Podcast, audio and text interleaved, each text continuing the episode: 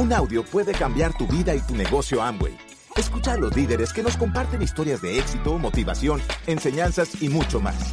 Bienvenidos a Audios INA.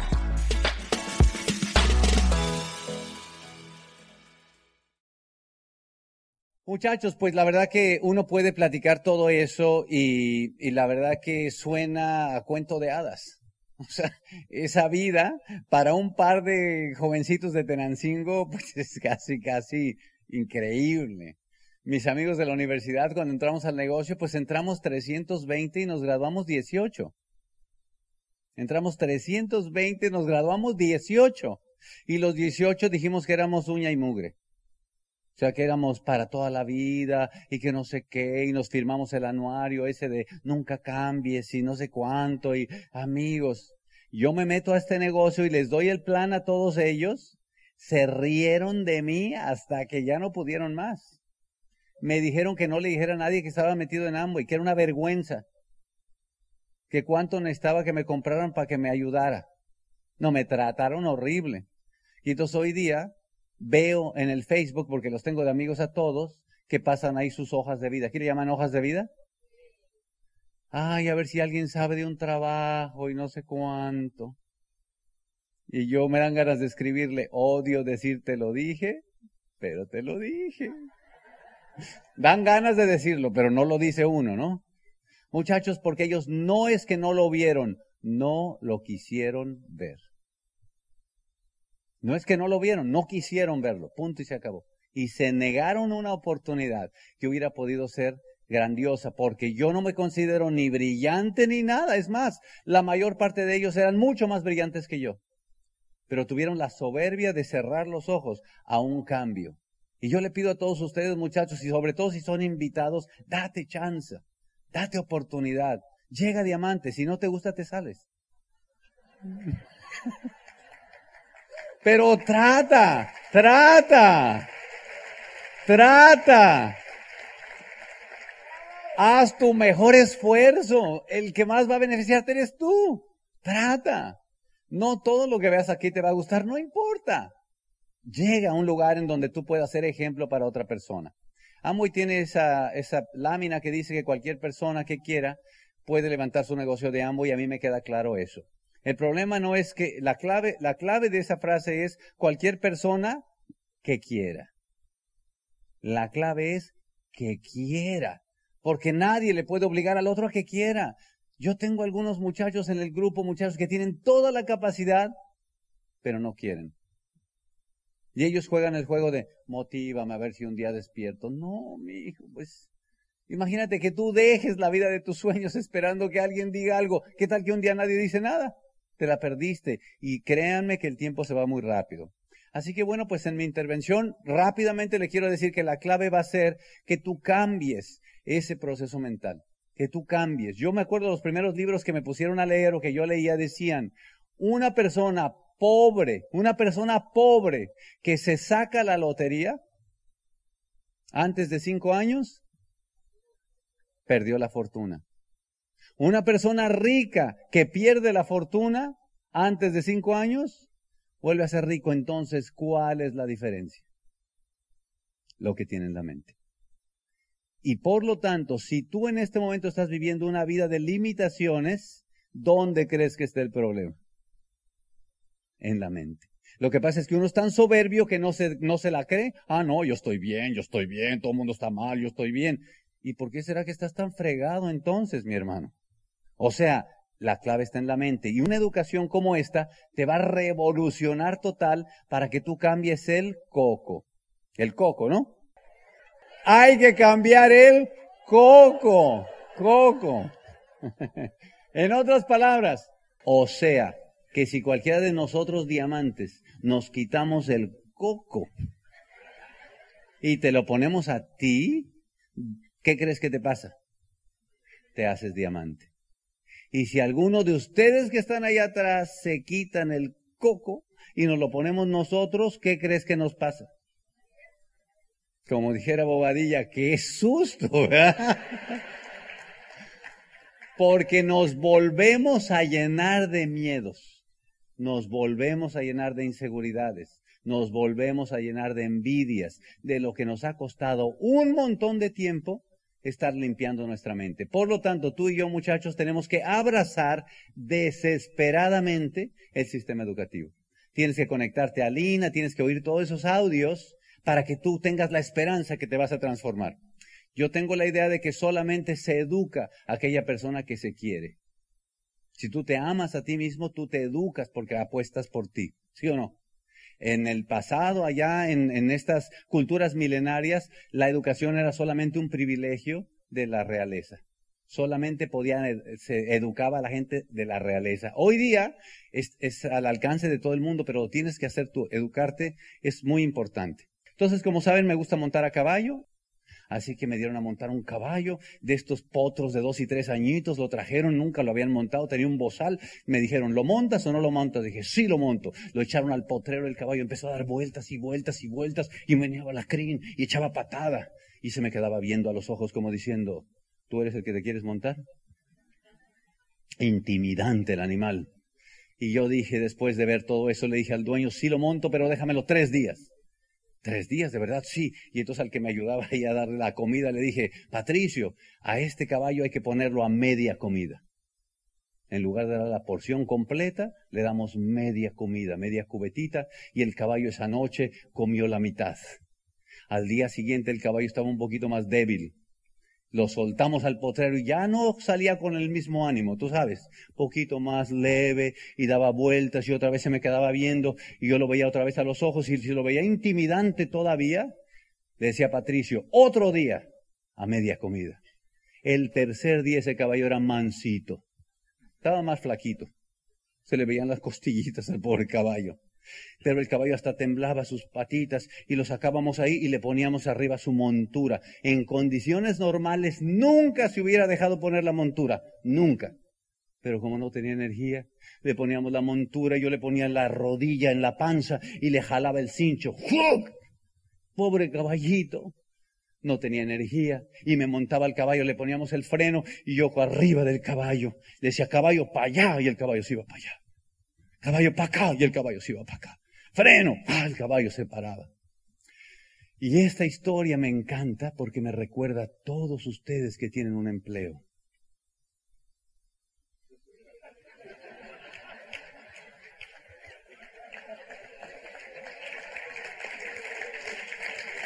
Y por, ¿Y por qué te digo eso? Porque yo también tuve un empleo. Es la primera vez yo me gradué de ingeniero. Dije, ya la hice. Me contrataron Chrysler de México, compañía automotriz de las más picudonas. Ingeniero de procesos. Entra usted a las seis de la mañana, ingeniero. ¿A qué hora crees que llegué? Como a las cinco y cuarto ya estaba estacionado ahí. Ah, abre la puerta, entro ya directo. ¿Qué hay que hacer, patrón? Y me dijeron lo que había que hacer y salí yo corriendo a hacerlo y terminaba y decía, ya lo hice, ¿qué más hago? Iba otra vez para otro lado. Y después de un tiempo este me vio ahí dando vueltas en el potrero y le dijo al contador, póngame a este a media comida. Y cuando el tiempo empezó a pasar, los sueños se me empezaron a opacar.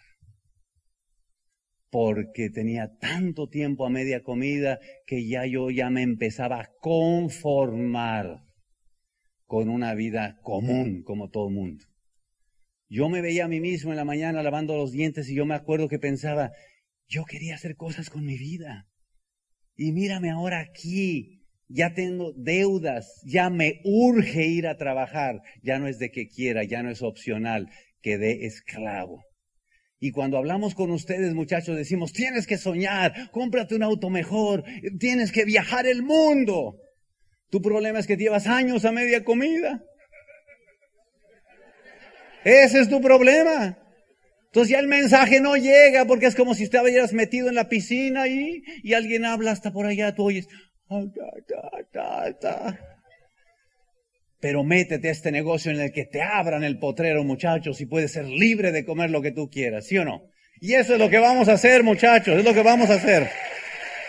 Nosotros queremos recomendarle a todo el mundo, recomendarle que hagan el negocio rápido.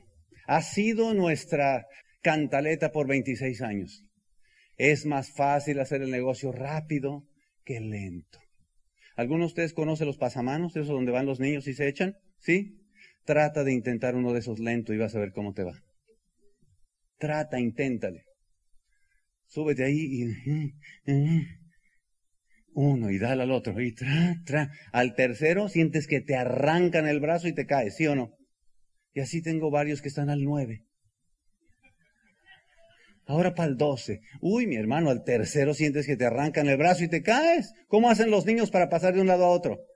True, true, true. Sienten que le arranca el brazo también, pero ya van llegando.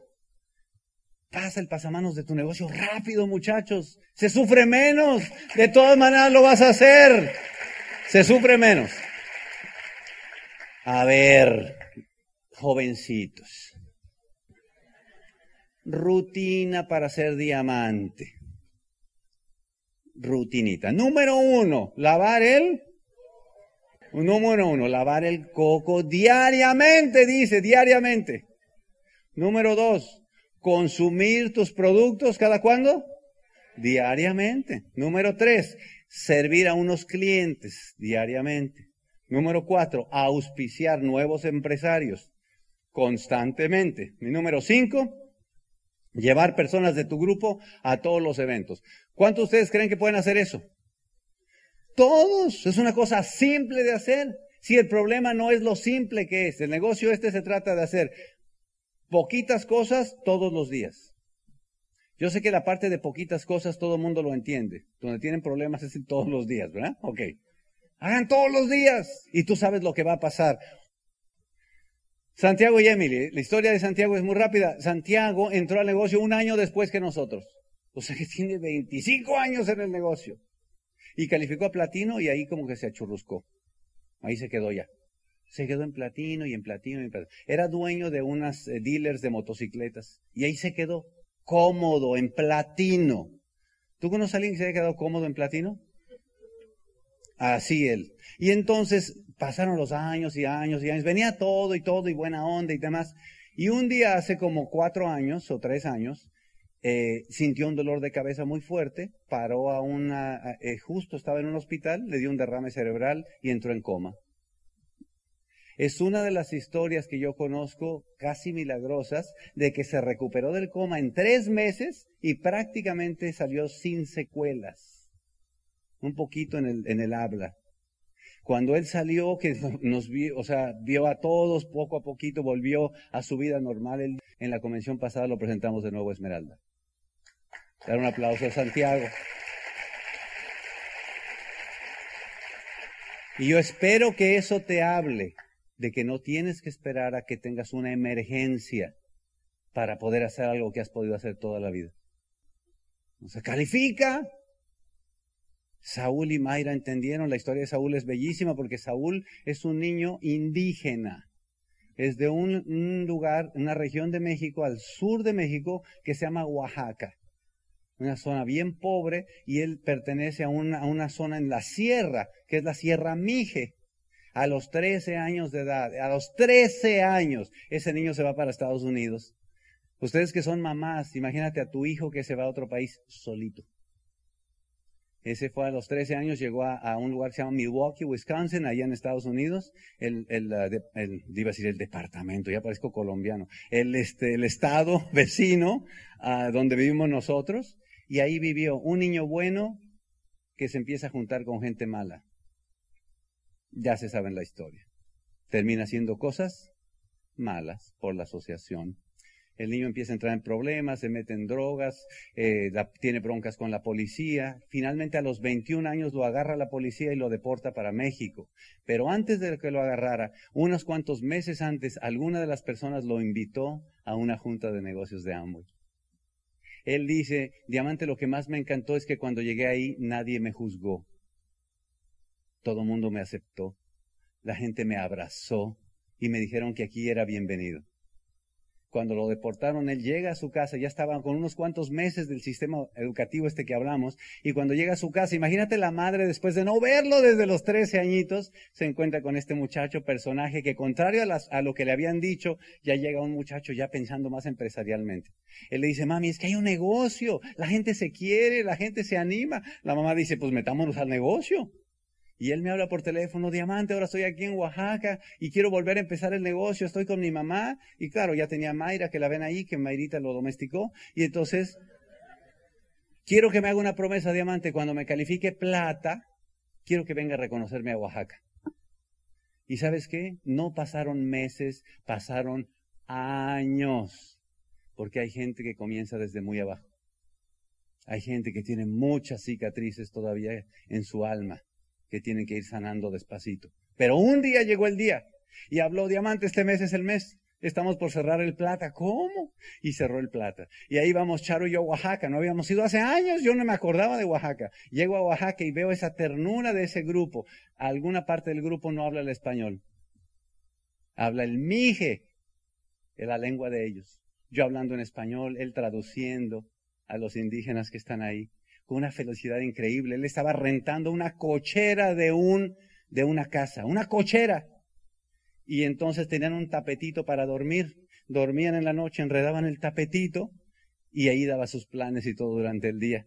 dijo, Diamante, mi sueño es comprarme un colchón un día para dormir, aunque sea en colchón. ¿Qué fue lo que hizo Saúl y Mayra? Entendieron. Entendieron, mi hermano.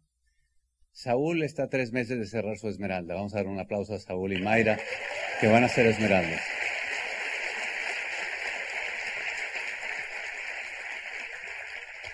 No sé si ya te diste cuenta, pero te estoy acorralando.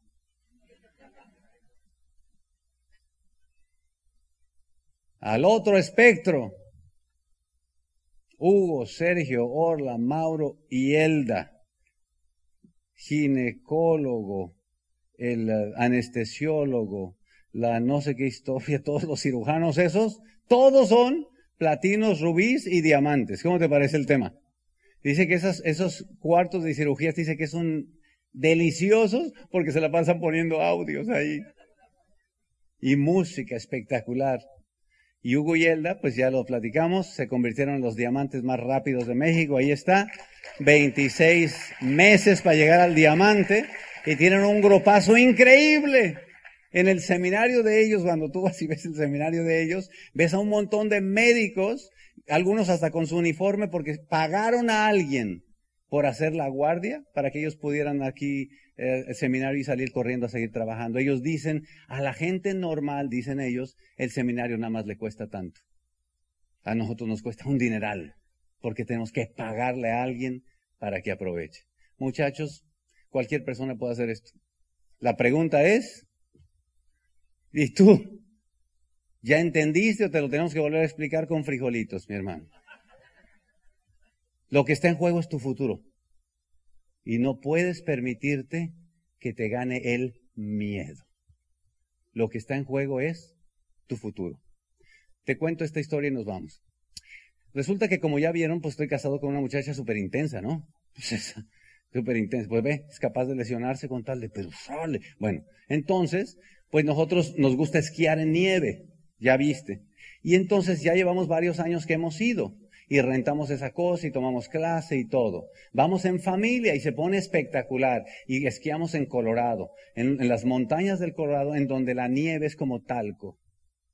En donde tú bajas esa montaña y oyes delicioso. Al principio tienes que aprender los básicos cuando vas a aprender a esquiar, desde usar el equipo, desde la primera lección cuando vas a esquiar es cómo caerte. Es la verdad. A mí cuando me dijo, les vamos a enseñar cómo caerse, y dije, ¿cómo? O sea, pero así es. Los básicos de algo que uno no sabe cómo es, pero que hay que aprenderlos.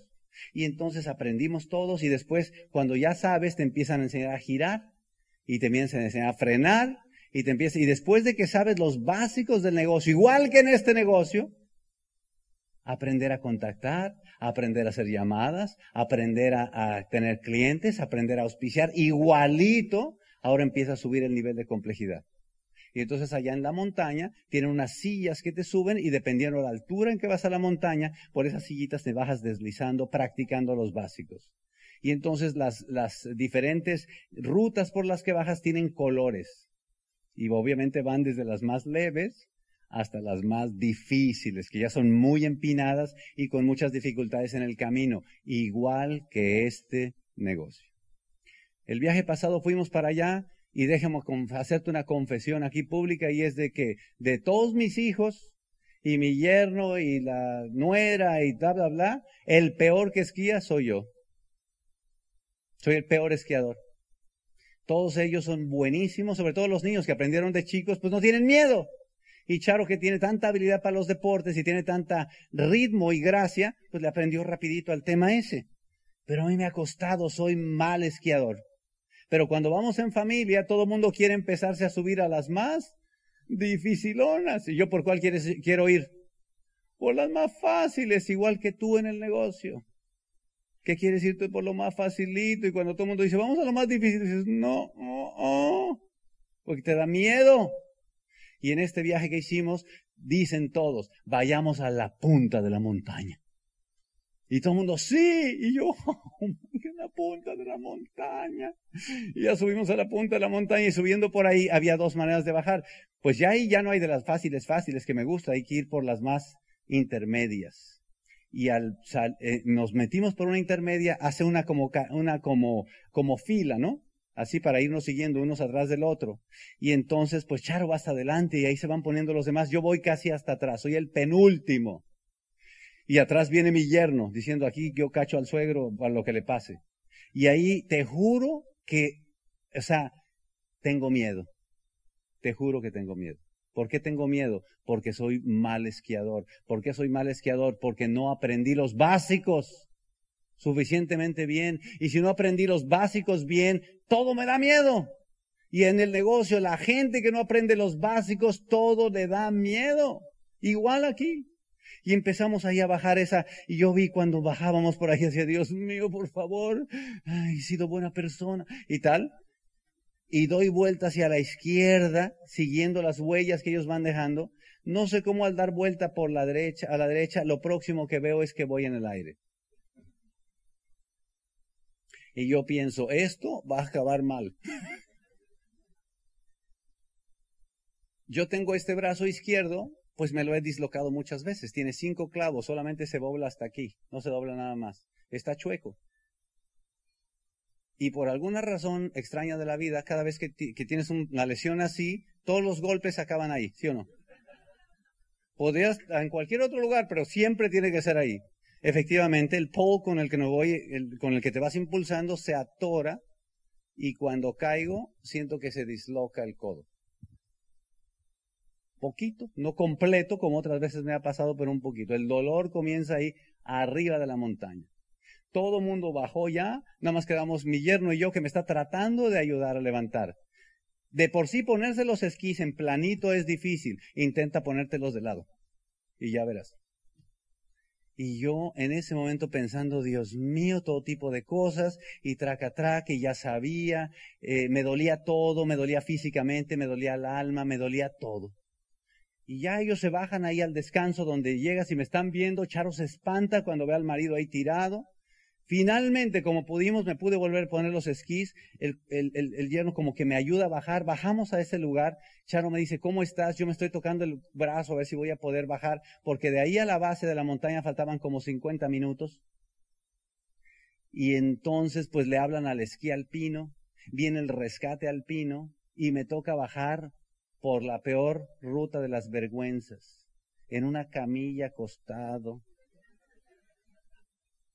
eso es lo que nunca quieres que te pase. Todo mundo se te queda viendo, ay, ¿quién es el baboso ese que se subió hasta acá y todo? Y tú te sientes tan mal ahí acostado. Todos los demás bajan por la, por la montaña y tú ahí viviendo eso, como algunos de ustedes que a veces les toca en este negocio caerse y estás por la ruta de la vergüenza cuando sabes que todo mundo se dio cuenta y te toca bajar con el esquí alpino hasta abajo, llegamos hasta allá. Gracias a Dios, era el final del día, ya no había que volver a repetir. y nos fuimos allá a la casa y todo el mundo contando de las aventuras y de qué tal. Y tú te sientes peor cuando ellos cuentan que el paisaje qué tal. Y estoy diciendo yo no estaba ahí. Como aquí. Y el viaje que hicimos y la calificación y tal. Y mientras más lo cuentan peor te sientes. Así me sentía yo y esa noche yo no podía dormir ¿por qué no podía dormir? porque iba a haber un siguiente día y en el próximo día con qué cara iba a ponerme ahí, nomás tenía dos opciones. O decirle, váyanse ustedes allá y yo me quedo ahí con los niños en la de siempre. O decir, no, yo hago el caldo de pollo acá y los espero. O decir, voy con ustedes donde quieran. La misma lección que tú tienes que hacer, la misma decisión que tienes que hacer cada año fiscal en este negocio cuando arranca el año y todo el mundo quiere correr y tú todavía con el dolor por dentro sin saber qué onda, pero esto avanza. Al día siguiente en la mañana todo el mundo dijo, vámonos otra vez a la punta de la montaña. No, no, la punta de la montaña, no. Y ahí te vamos otra vez hasta la punta de la montaña y te juro que el corazón se me salía.